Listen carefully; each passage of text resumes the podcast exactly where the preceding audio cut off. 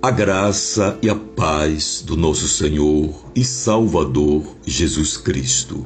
No livro de Gálatas, capítulo 1, versículo 23, a palavra de Deus diz o seguinte: Aquele que já nos perseguiu, anuncia agora a fé que antes destruía quando Saulo de Tasso encontrou Jesus na estrada para Damasco, ele foi transformado de um perseguidor para um pregador do Evangelho.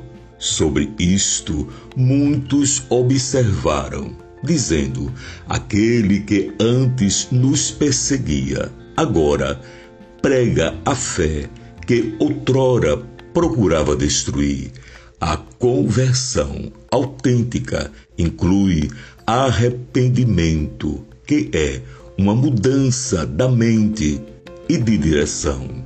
Para o seguidor de Cristo, o arrependimento significa continuar voltando-se contra o pecado e seguindo a Jesus em obediência. Esta é a verdadeira conversão. Que Deus vos abençoe. Amém.